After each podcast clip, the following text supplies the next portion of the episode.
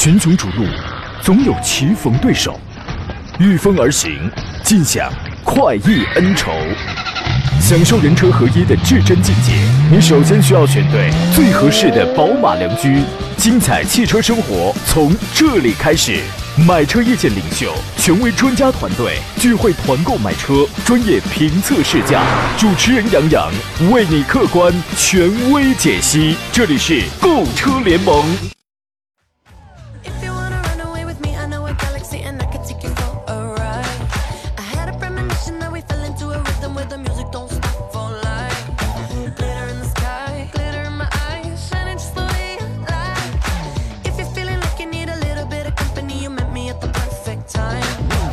来，诸位，四月的最后一天，欢迎如约收听山东交广此刻开始为你开拔启航的专业汽车节目《购车联盟》，我是杨洋，在济南问候全省的汽车朋友。今天是五一假期疯狂前最后的奋斗了，我估计呢，现在有人可能这个心呢已经飞远了，是吧？啊，然后老板给您拽了回来啊，很多人呢都已经做好了远行啊、出行的准备了。我有三点建议啊，第一，有时有地，它适合开车，有的。只适合公共交通，您自个儿琢磨。第二，高速免费的通行时间呢，是从五月一号的零点到五月五号的晚上二十四点。那么预计呢，今年假期啊，就高速的拥堵程度将成为历年最高，同比去年涨幅预计超过百分之十。第三，假期当中，无论您是驾车还是饮食啊，消费方面，安全第一，好心情第一，健康第一。总之啊，就是祝愿所有的人啊，都能够在这期待已久的五天假期当中，好心情，好收获啊。我呢调休几天。咱们再见呢，就是五月五号了，正好是你返程的时候，我来陪着你。今天节目呢，解答各位在选车还有买车这个方向上可能会遇到的一些问题。直播间两路热线电话已经开通了，号码分别是零五三幺八二九二六零六零或零五三幺八二九二七零七零。遇到了选车买车拿不定主意的，欢迎跟我们来直抒胸臆。另外呢，还有一些网络互动方式啊，您可以在山东交通广播的微信公众平台当中来收听、来收看我们此刻的音频与视频的双重直播，可以发送留言互动。第二呢，可以通过杨洋侃车的公众号，在节目内、节目外直接找到我，而且给他发送进群两。个字就可以加入到我的车友群当中来。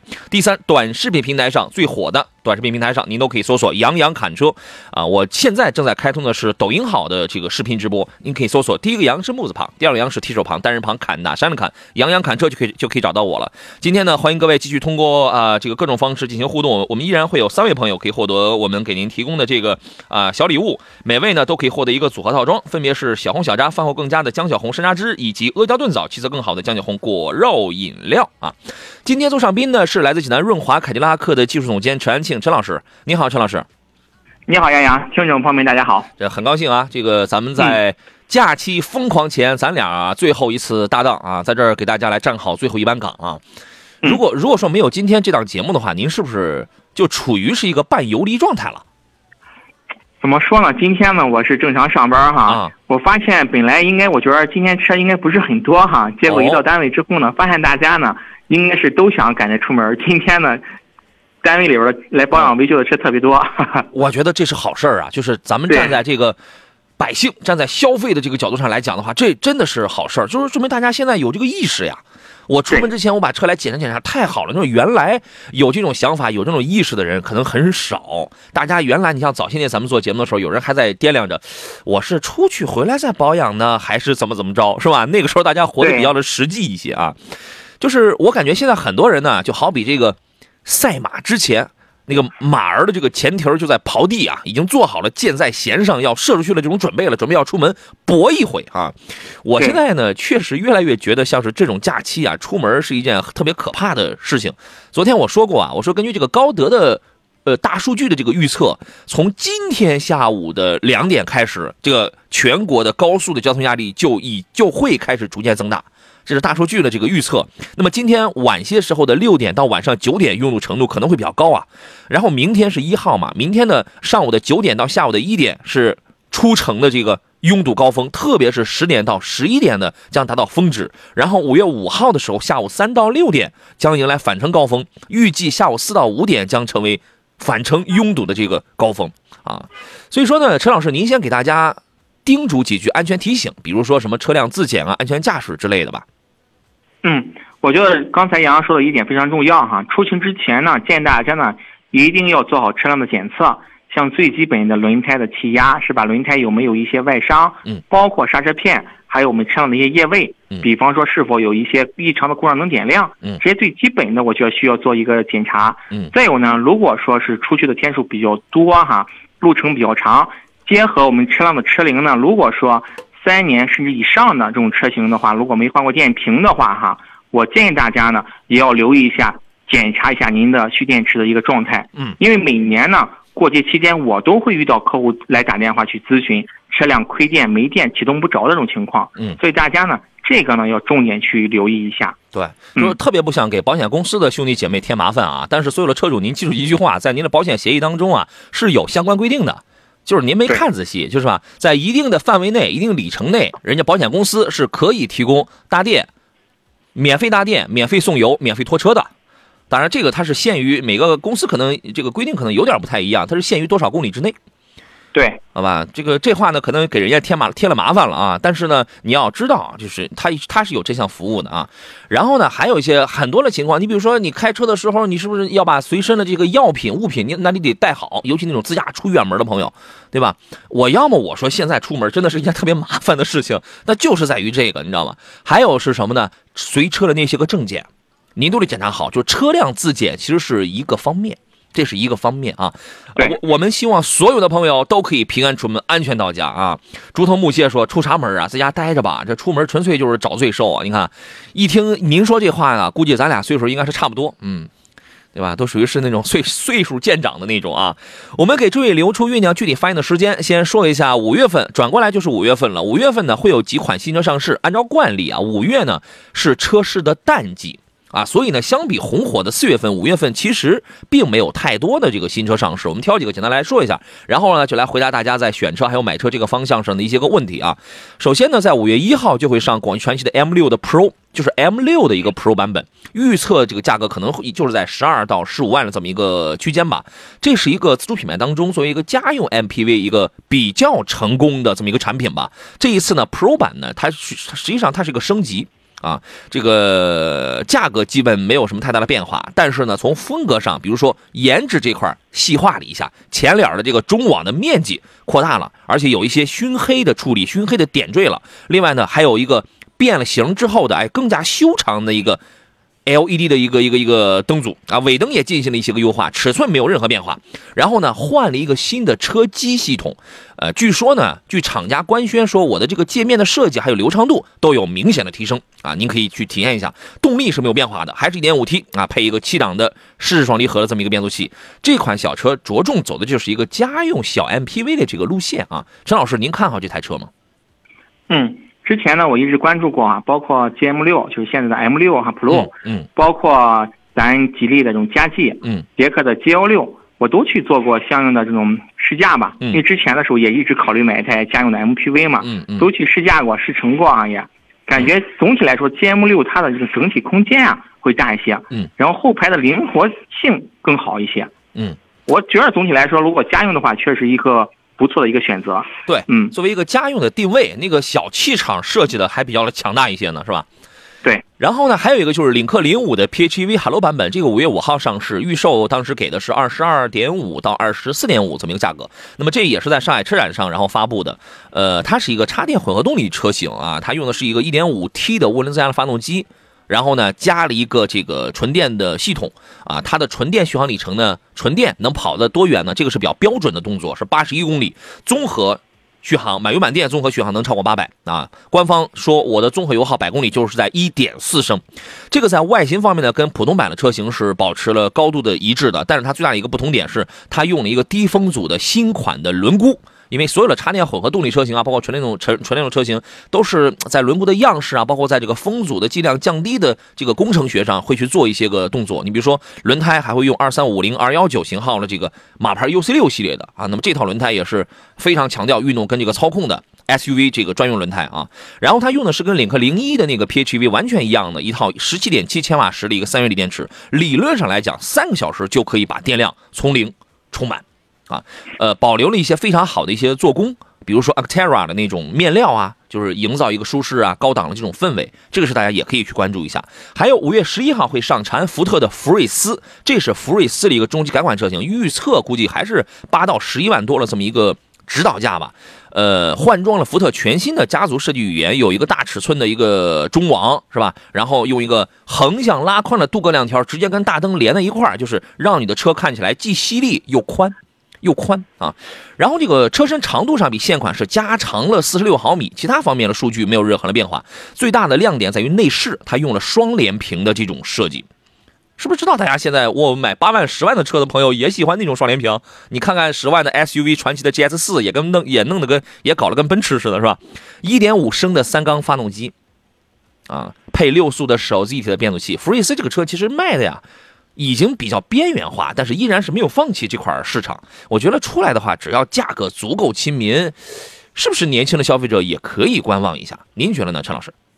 嗯，我觉得确实是哈，现在。包括新一代福睿斯呢，整体来说，我觉得从外形来说更加年轻运动了。嗯，包括加上新的一种双联屏内饰这种设计，我觉得更加吸引我们年轻的消费者了。对，如果说选择的话，嗯嗯，我估计后期上市之后呢，可能前期没有优惠，后期的话，估计优惠力度的话，可能还是不小的。对，这是福这这个是福特一贯的套路嘛。但是就是这个 福特的这个三缸机啊，我建议大家去体验一下，好好去品一品，去去去去这个体验一下啊。我来介绍一个活动，然后马上来回答各位的一些问题。五一小长假的脚步越来越近了，您剁手了小心思是不是正在蠢蠢欲动？相信很多朋友在买东西买东西的时候都会遇到一些纠结的情况，是吧？要么选择太多，要么评论五花八门，要么价格参差不齐，经常会挑花眼。如果有一个平台能够亲测过，帮我们选好，再能争取到优惠的价格，那就堪称完美了。从今天开始呢，幺零幺幺乐商城的上线，正是帮你来分忧的。乐商城当中所有的商品都是由山东小广的主持人亲自试用测评的，为您争取到了最优惠的这个价格。从明明天五月一号。开始，请各位注意，幺零幺幺乐商城正式上线，而且为了庆祝开业，一号到八号从早高峰七点十一分开始，每个时间段的每每个点位的十一分，所有的商品全部一元秒杀（括弧只有中午十二点跟一点，这个是除外的啊）。然后还包邮到家，比如说价值九九九元的雪花秀套盒啊，科沃斯的扫地机器人、泰国乳腰枕、迪奥香水礼盒等等，都在一元秒杀的行列当中。而且这些超值的商品秒杀价格只需要一块钱，终极 BOSS。啊，终极这个这个这个官邸大 boss 的秒杀产品是华为的 Mate 四零保时捷手机 Porsche Design，也是秒杀价格仅仅就需要一块钱，但我不知道有多少啊。如此超值的活动，重磅的产品，你只需要在五月一号到八号幺零幺乐商城开庆祝开业活动期间才可以享受到。参与方式，你现在可以打开微信搜索关注山东交通广播的公众号，进入到乐商城的页面，点击我得订单。完善你的售货售货地址，就可以等待一号到八号我们正式为你开启的万千好物一元秒杀活动了啊！另外呢，还可以领取为你准备的，比如说什么价值五元呐、十元、二十元不等的这个新人券，直抵现金使用啊，用用券也是更加的优惠的。呃，打开微信，现在提前关注，进入到右下方的这个乐商城的界面，领取你的专属新人券就可以了。呃，还有很多的这个活动详情啊，你可以直接在这个官方的公众号当中回复两个字“给力”。回复两个字“给力”就可以进行了解了。记好，明天正式开业，五月一号到八号，为期八天啊！幺零幺乐乐商城嗨翻您的小长假啊！实在就是知道有钱有钱没地儿花的朋友，可以花在这儿啊！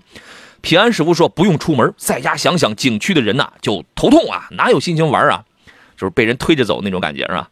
呃，记者当然说每逢佳节胖三斤呐，又到了回家吃饭的时候喽啊！天天问的是极狐搭载的是华为高压充电，是对充电技术的质的飞跃。还是需要理性看待。我怎么觉得你这两，你这话怎么这个好像说的不是一个意思，你知道吧？我们听广告，马上回来。有人说哪位车友秒到华为手机，我愿意加一倍的价格回收啊！哼，豪气，很非常有钱啊。还有朋友问的是这个一家六口人买什么车比较好啊？我觉得您这个就得考虑一些尺寸，就是真的尺寸相对大一点的，比如说六座的 SUV 啊，或者是六座七座的这个 MPV。预算不同，选择的这个呃品类也会不一样啊。呃，反正空间大一点啊，给家人也更多的舒服啊。呃，上品家喻的问题是，请说一下奔驰的 GLC 跟雷克萨斯的五七零。好家伙，您这个一台五七零，我算算啊，少说买三台，少说买三台。你搞一个大客户政策的话，没准还能买四台 GLC。您觉得这是一个层次的车吗？咱们聊聊这个吧，陈老师。嗯，是的，是啊。你像五七零的价格的话，我觉得它确实是价位比较高一些。关键我觉得还是看您的预算吧。对他，如你你如果不说五七零的话，我就认为你看的应该是 RX。但你要说五七零的话，那这好家伙是吧？完全不一样。你弄一个 GLC，你在这凑什么热闹啊？还有朋友说要请我去爬泰山，去不了。这个我估计啊，五一期间我要是真要去爬个什么泰山什么的，咱就不用自个儿使劲儿，你就被人就推着就上去了啊！李大龙说：“杨仔，途胜 L 试驾了吗？还没有呢，还没来得及。说 1.5T 的配双离合怎么样？他的这套 1.5T 啊，就是已经是完，就他已经是匹配过了，因为他在时这个这个这个时代的这个那个什么索纳塔，还有那个凯酷上，凯酷的 1.5T 上，全部它都是一样的。原来是你像途胜是 1.6T 配那个七档的干式双离合，现在都是一点五 T 配这套东西。”呃，原来时代索纳塔的那个我开过了，我觉得还行吧，但是还是能感到有一点顿挫，但是比原来的那个要好一点点，啊，所以说我会更加推我，你看我平时在节目的时候，我会推荐你买 2.0T 配 8AT 的那个，那个要更好。我开那个车开了有几千公里吧，啊，呃，您觉得现在的这套动力怎么样？你给我们预测一下好吗？嗯，正常我觉得家用的话基本上是够用了哈，这套动力，可能很多的这种。车主在选择的时候呢，就会考虑到这个双离合变速箱的这种质量稳定性怎么样。嗯，我觉得像杨所说的，可能会有一些小的一些换挡的这种感觉或者冲击。嗯，或者说小的这种异响，但是总体来说，这种质量稳定性，我觉得目前来说已经很可靠了，因为经过几代的这种结晶了。我觉得这个通过大的质量方面，我觉得大家不用担心。对，嗯，在网络上有很多人一谈双离合就有色变，这个甚甚甚至呢叫过犹不及，矫枉过正的，就是那种只要是双离合的车就都不能买。是吧？君不见，奥迪也用双离合吗？君不见，就是不光是普通大众用双离合，不光是这个中低端的国产用双离合呀。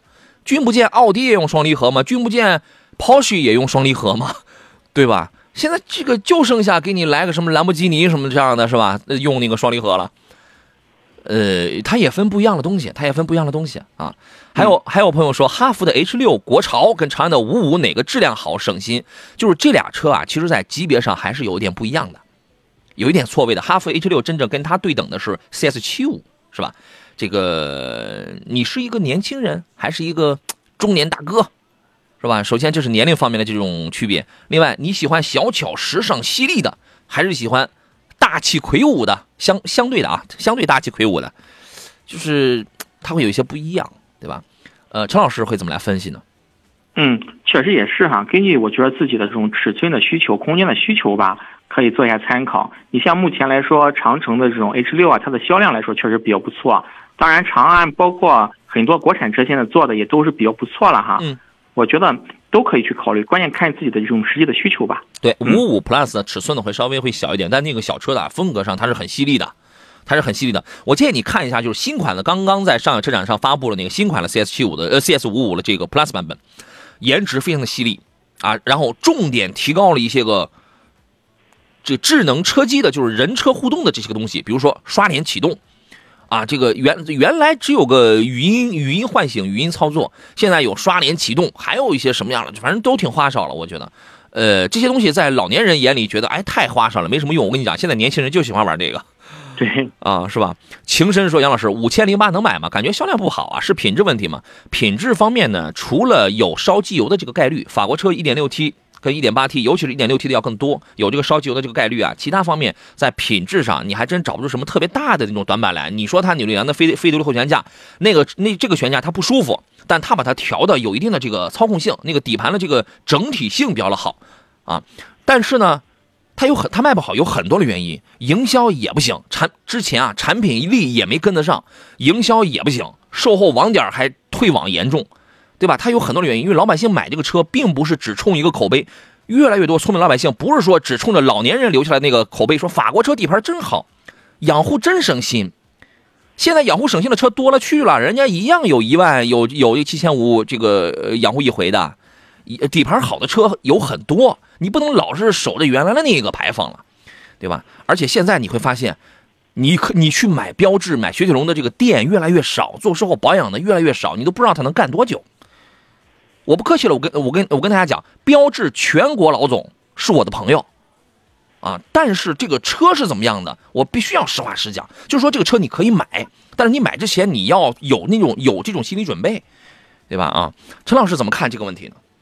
嗯，确实是哈，它销量不好呢，是一个多方面的原因的一个综合体吧。是，因为车呢，我觉得是真是没有什么问题。哎，抛开它有个别车烧机油之外的话，我觉得是是台好车哈。嗯，关键就是现在很多的，包括咱周边。大家想一想，也可可能会发现哈，有个别的这种雪铁龙标志法系车这种店的退网，我们集团里边也也是有种退网退网的这种情况哈。你们集团以前也卖过雪铁龙啊？对呀，是啊。哦。只不过之后退网了。哦。然后呢，主要还是看厂家的一个产品力和营销这一块，我觉得这是杨洋所说的一个重点。是。它有很多因素，你看啊，好好车最终销量不好，这种事儿也也有；就不太好的车销量却卖的非常的好，这种事儿也有，对吧？它就是一个在中国车市当中目前存在很多的怪现象，怪现象啊。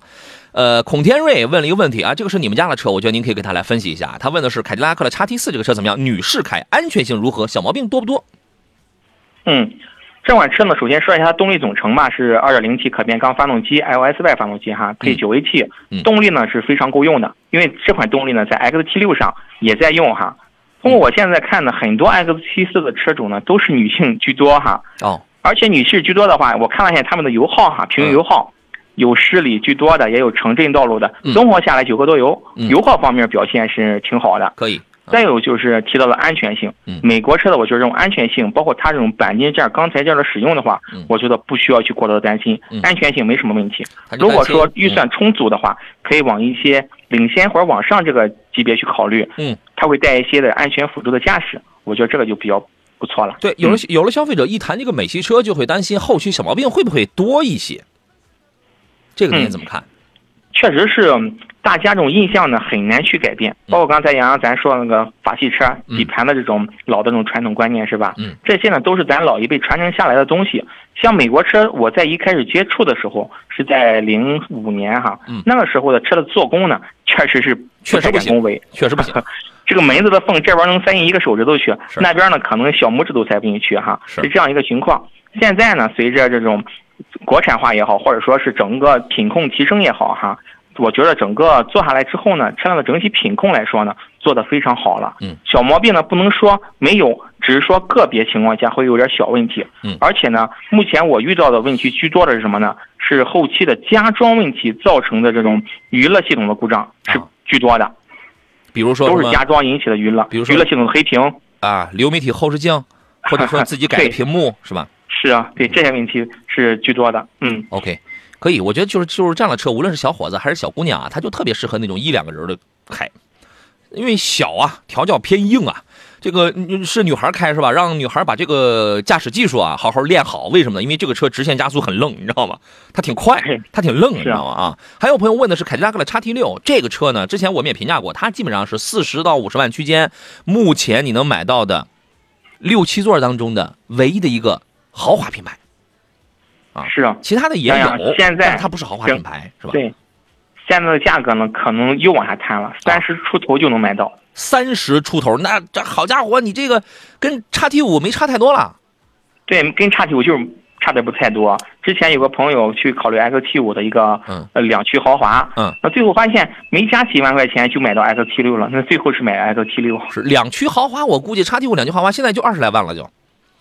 嗯，你说 X T 五啊？对，X T 五的话，可能在二十八九这一块儿嗯，是吧？嗯，这个这个车，我觉得有豪华范儿，也有这个舒适度，是吧？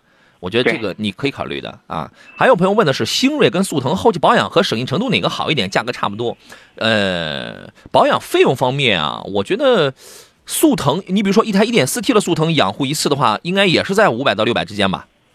嗯，差不多是吧？那么星瑞，星瑞我没有保养过啊。我不知道，但是我估计它，因为它是沃尔沃 T 四的这个发动机，这个保养应该应该不会太便宜，我估计也得在六百块钱左右，五六百块钱。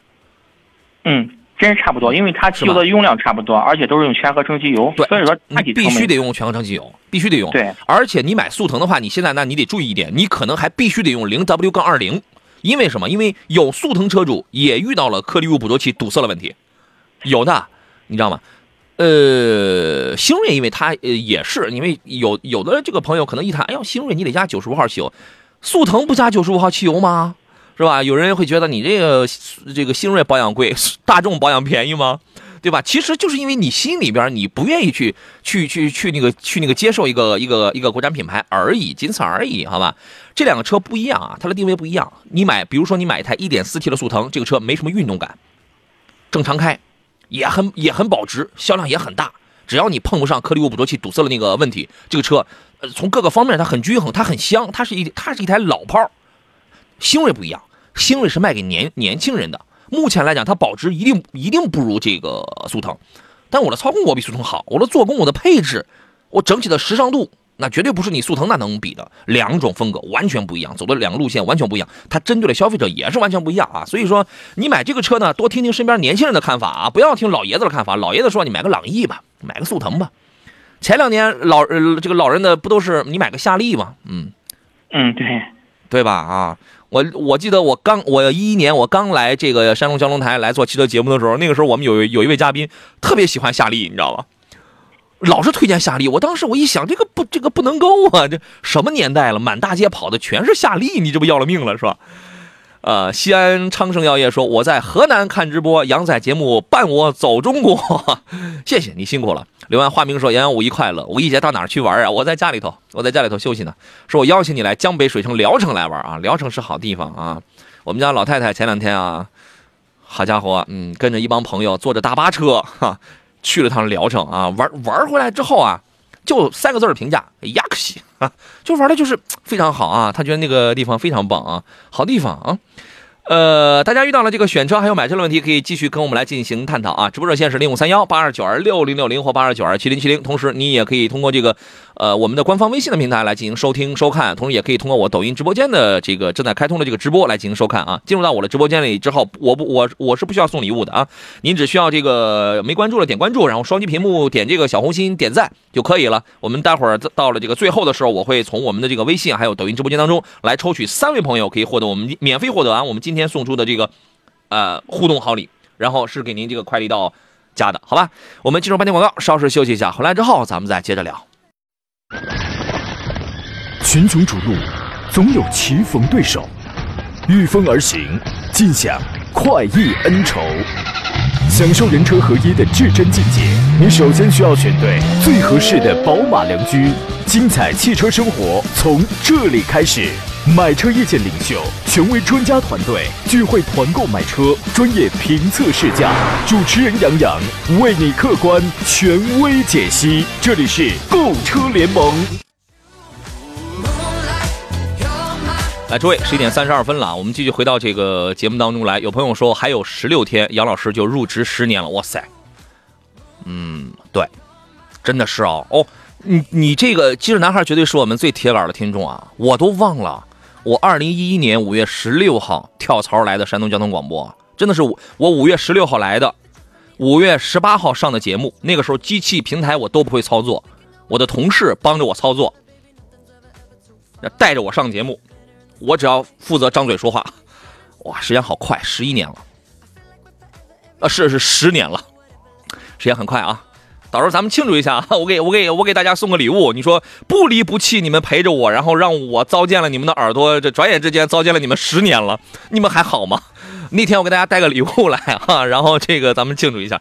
呃，还剩半个小时，我们聊选车还有买车的问题啊。呃，座上宾呢是来自是来自济南润华凯迪拉克的技术总监陈安信陈老师，你好，陈老师。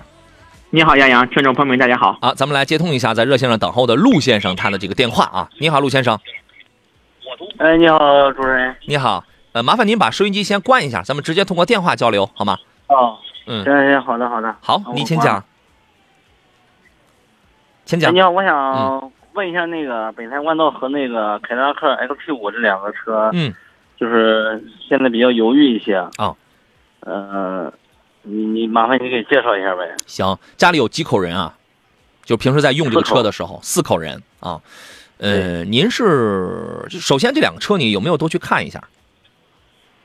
嗯，XT 五看了，冠道只是在那个汽车之家和那个董事地上看了看，在网上就看了一下，实车还没有去感受呢，是吧？还没有去试驾，对。就是您这个车是，就是你想给你自己，或者说想给家人一种什么样的感受？是想让他们觉得，包括也也想让你觉得我拥有了一台豪华品牌，还是说呢，想给他们一个更加舒适的乘坐的这种环境？舒首先来说的话，就是舒适一些。嗯，还有哪些方面你会有格外的要求？舒适一些，舒适度嗯高一些，然后其次再看看这个，还关心什么？说的这个品牌。其他的呢？还关心什么？其他动力、配置、价价钱、价钱、价钱。价钱差不多，价钱差不多啊。这两个车呀，一个是更接地气的一个普通合资品牌，但是它是个大五座，是吧？开起来呢，以平顺、经济、软和为主，是吧？还有一个呢，是一个价格原来很高，但是现在降下来的一个豪华品牌，空间可能没有那么的大，开起来呢不是那么的软，但是它能够满足你的是其他的一些方面的需要，是不是啊？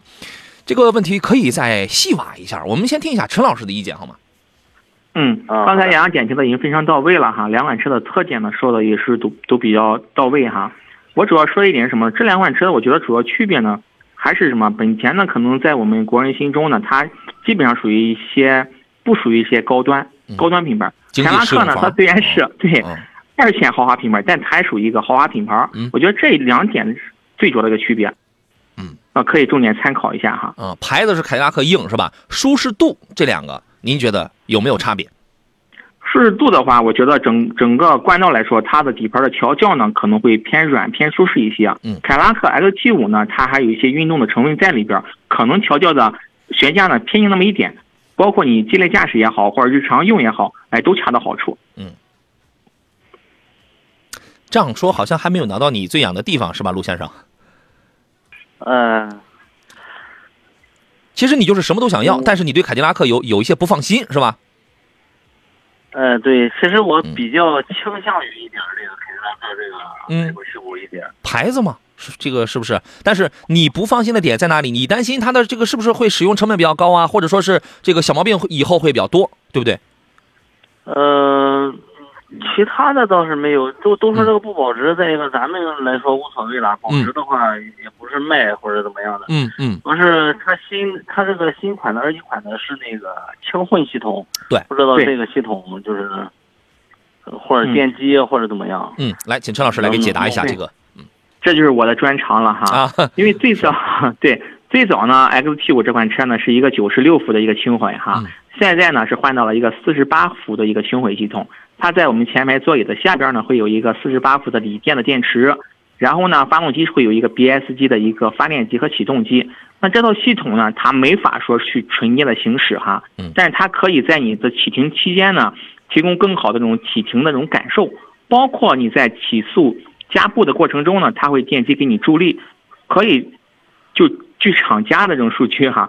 大约可以节省百分之十的一个燃油经济性吧。嗯，啊，这套系统整体来说比较稳定的，早就在用了这套系统。耐用耐用性怎么样？现在这个故障率高吗？嗯，目前是刚上市嘛，是没有什么故障率。包括之前的九十六伏的轻混的话，我自己亲戚呢是买了一台哈，到目前呢用了三年了，一切都都非常好。嗯，其实四十八伏啊，原理很简单，这个没有难度的。对。奔驰也在用，奥迪也在用，凯迪也在用，沃尔沃也在用。下一步，宝马马上就要这个配上，呃，十几二十万的国产车都在用，是吧？它没有难度的这个。哦，那就四十八伏这个轻混，这个电机就是挺稳定的，是吧？哎，挺稳定，这个放心，没什么问题。啊，行，谢谢，谢谢老师。所以我觉得您其实可能在心里边、潜意识里边，只要是排除了你的那些个担忧，我个人觉得你好像是倾向于凯迪拉克叉 T 五要更多一些，是吧？哎，对对对，嗯，可以啊，这个车反正就是坐起来乘坐感受稍微偏硬一点，但是如果你不是天天的都是满家四口坐这个车，重点就是您自个儿用车比较多的这种情况下，它能满足我们一些心理上的这种需要啊，是不是？哎，对对对，是的。再一个，它也不是不是说经常就是四口，然后对跑挺长途的那种路。对对对，嗯，可以。行，谢谢谢谢主任，谢谢老师啊，不客气，好嘞，好嘞，再见啊。好嘞，再见。嗯，有些梦想是我们排除掉怀疑之后，稍微一点点脚，咱们就能够得到的；有些疑惑呢，是我们可以深挖一下，拨云见日就可以把它推翻的，好吧？您自个儿琢磨一下。还有朋友说，那个喜欢三缸夏利 A 加的那个嘉宾，是不是风华正茂的何德官人？他才不会喜欢夏利呢！好家伙，他向来那都是这疯狂的涡轮，那都是喜欢五点二升、六点二升什么那个，他都喜欢那样的啊。老聂说：“杨仔真帅，哎呦，谢谢啊！您您这是不是我花了多少钱这个雇来的？这是。还有朋友说这个混皓影的混动跟 CRV 的混动选哪一个？一年一万公里，帮忙推荐一下。呃，第一，我说两句话。第一，这俩混动都是它都是一样的，你随便买，品牌也是一样的，你随便买就好了，没有什么太大的差别。第二，一年一万多公里，咱买什么混动啊？这个是吧？你这一万多公里，你买个混动还不够你几年以后这个换电池了呢？嗯，这个事儿您怎么看呢？嗯，是他两家的技术呢，基本上都是一样的哈。是。再有就是杨洋说的这个点，我觉得你也可以参考一下哈。好。就目前呢，我接触的这些混动的车辆来说的话，它八年之内基本上这个混合动力的电瓶的话是没什么问题的。但超过八年之后呢，它这种存电的电量也好呀，出现故障的那种概率也好，就会增加了。而且一般的话，像这种混合动力车型的电池质保一般都是八年十六万，正好，是吧？对。那如果说是我们要自费的话，这个费用大概是在几万？嗯，它根据车辆的配置不等哈，像凯拉克有一款车型的话，可能四到六万，嗯，有的车型的话可能还要更贵一些。所以我觉得，除我们在选这种混动车型的时候啊，除了就是让它给我们的这个行驶的这个品质啊、这个质感、这个流畅度、这个静谧性要稍微要好一点，尤其是在市区用车的这种情况下，还有一个就是附加值，就是相对的稍微的帮助我们来省一点。但是就您这个里程嘛，仿佛只能体会到静谧了。也体会不到什么成本这块的这个控制，那你万一好家伙，咱再过个这个八年左右的时间，你还得往外再倒找钱，这这个您自个儿琢磨琢磨，是不是？面朝大海，春暖花开是，但是这两个车你要买的话，它的技术它都是一样的，你喜欢哪个你买哪个就好了啊。面朝大海，春暖花开说，呃，落地二十是吧？女孩开要合要呃合资品牌轿车，要求保值该怎么来选？落地二十万，而且是女孩开。要合资的轿车啊，还得要求得是很保值的，那那肯定那得是选那种销量上什么品牌上非常主流的啊。陈老师，您的推荐是什么？一开始前几个条件我推荐的都满足了哈，就最后一个条件不满足，这一下把我给难住了。我想推荐凯拉克 CT 四，CT 四，女孩子。哎，我觉得那个车挺适合女孩的，但是就是是这，呃，其实保不保值要看你真的你打算要开几年啊？你要是开个两三年、三四年，我们就狠一点。一定得挑最保值的，但你说你开个五六年开外的这种吧，我觉得这个就差别不大，我是这样认为的。嗯，我觉得开那个 CT 四就不错。嗯啊，而且豪华品牌是吧？女孩子开也挺适合的。哎，如果这样保值的话，就可以找一些日系车的，丰田系列的、本田系列的，是吧？女孩开个两点零升的凯美瑞行不行？可以，风格上还蛮适合的，是吧？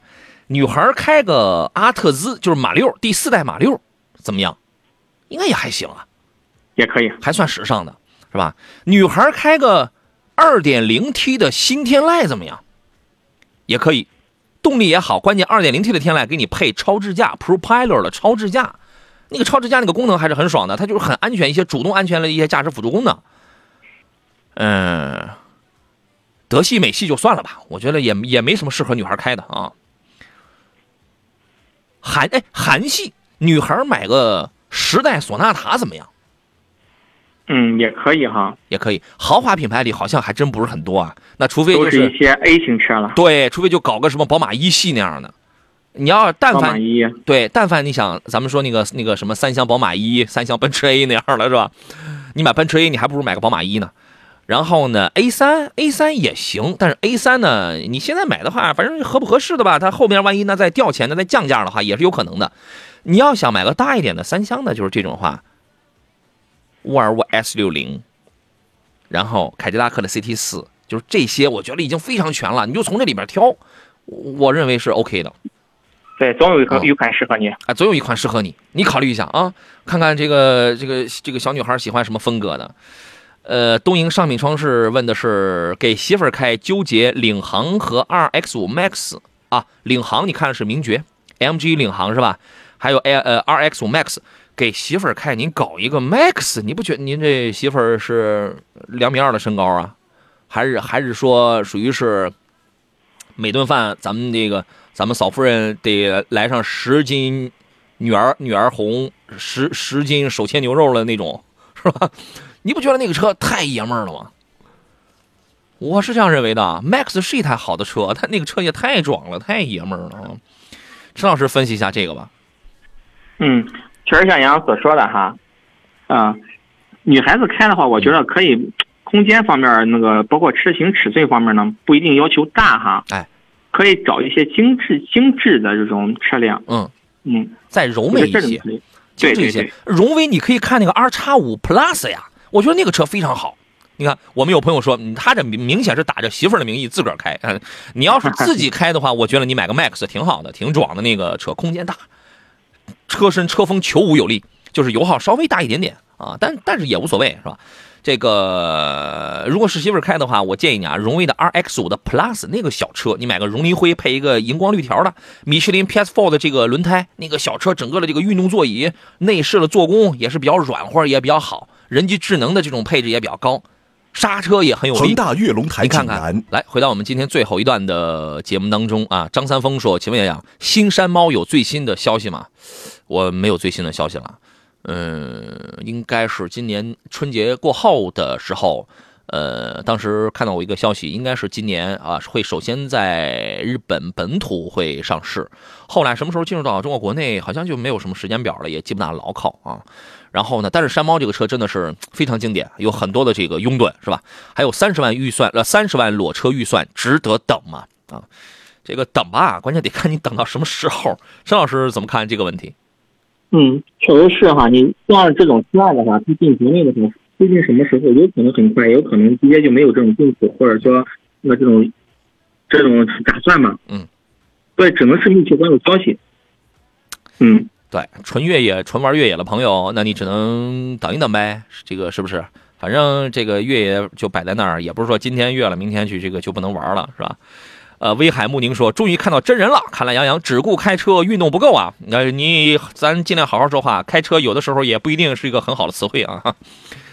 啊，运动确实是不够，但是呢，这个叫有一种肥叫过劳肥啊，真的是这样。你说饭明明吃的不多，但你就是胖，是吧？你你就是有压力，你压力你你那你你就是休息不好，你就是胖，你总是被人误解为整天胡吃海塞，是吧？”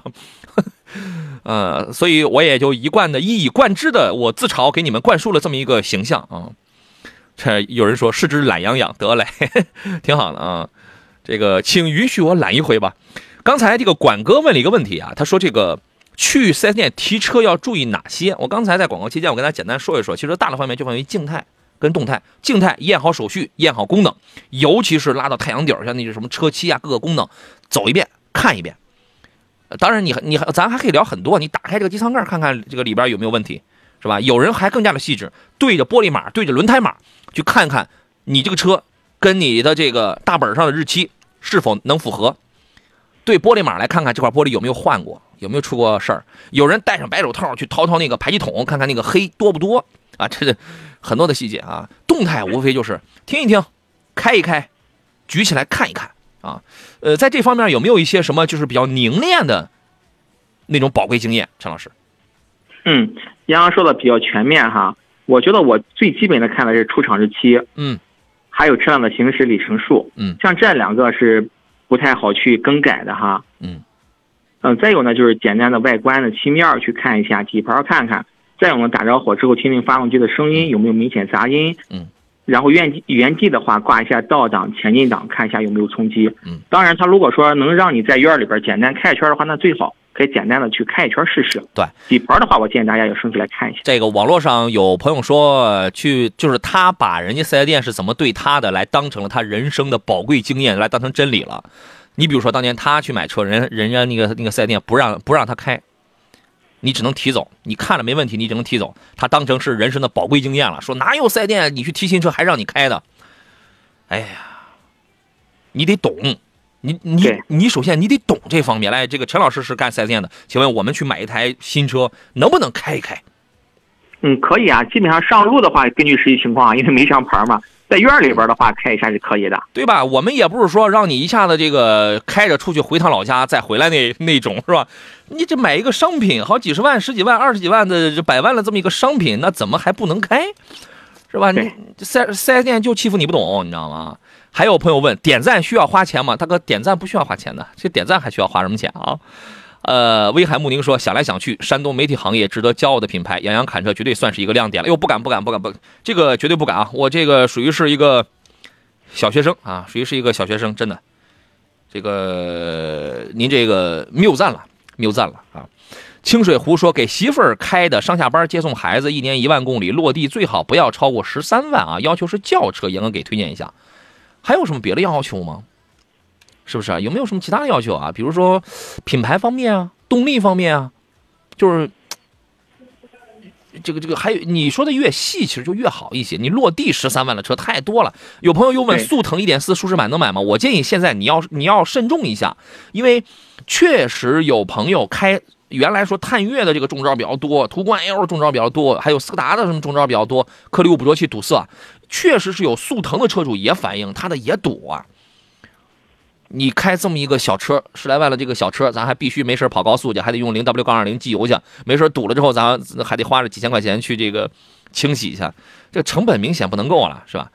十三万落地的轿车，适合媳妇儿接送孩子开的，这种选择余地太多了啊！陈老师来给推荐几个您认为比较合适的呗？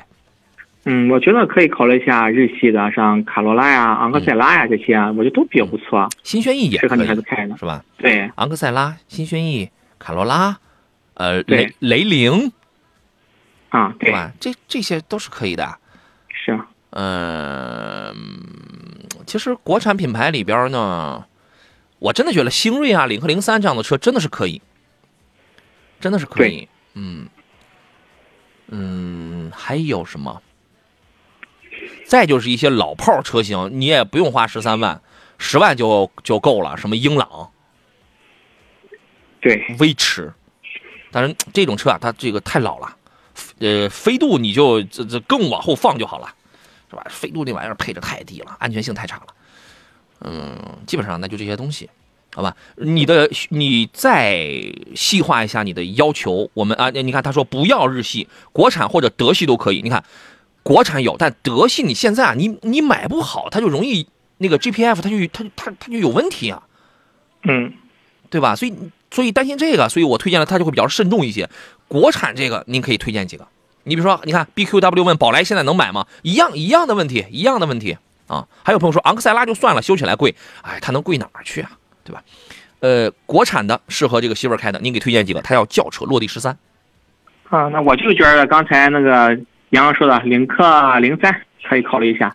领克零三，这个稍微稍微稍稍微小一点。啊，但是这个车还是蛮蛮个性，你买一个红颜色的是吧？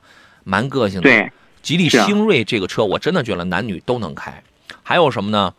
呃，长安瑞城 CC 这个车呢，悬架比较的软一点，但是车风啊就有点溜背。它前两天刚出了新款新瑞城 CC，这个车你可以考虑，因为你在其他的车在造轿车上它就不多了，其他的国产品牌在十万这个级别上造的轿车并不多，有造偶尔有造的，但是并不主流。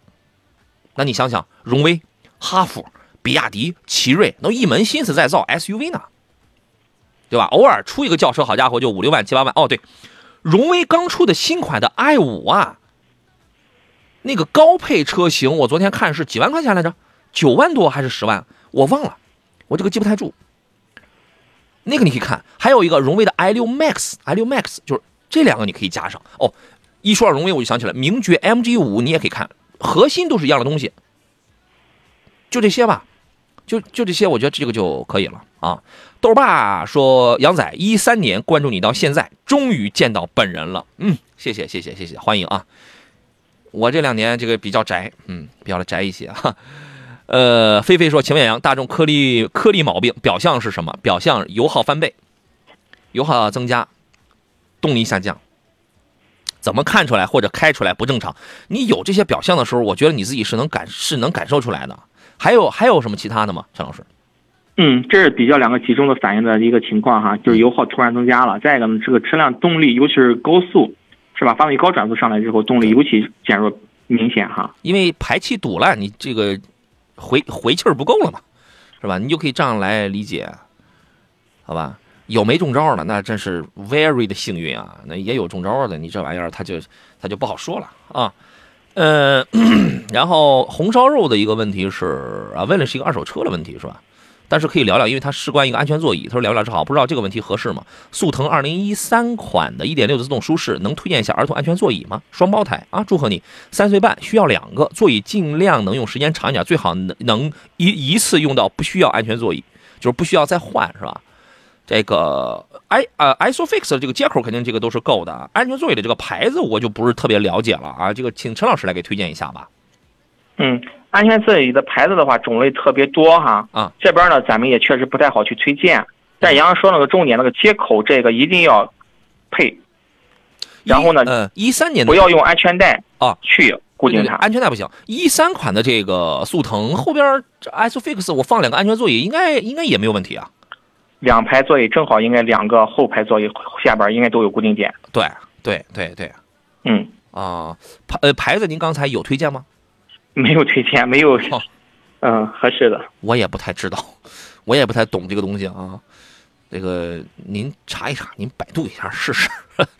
沉迷于捡垃圾说杨老师，迈腾会出现颗粒物堵塞问题吗？迈腾反映这个问题的多的，呃，也不敢说多的是，有啊有。我之前这个节目上就说，你就跟上的办法是去看那个随车的环保手册，好吧？我来送出今天三份奖品啊，分别送给我抖音直播间里的清水湖，还有豆爸。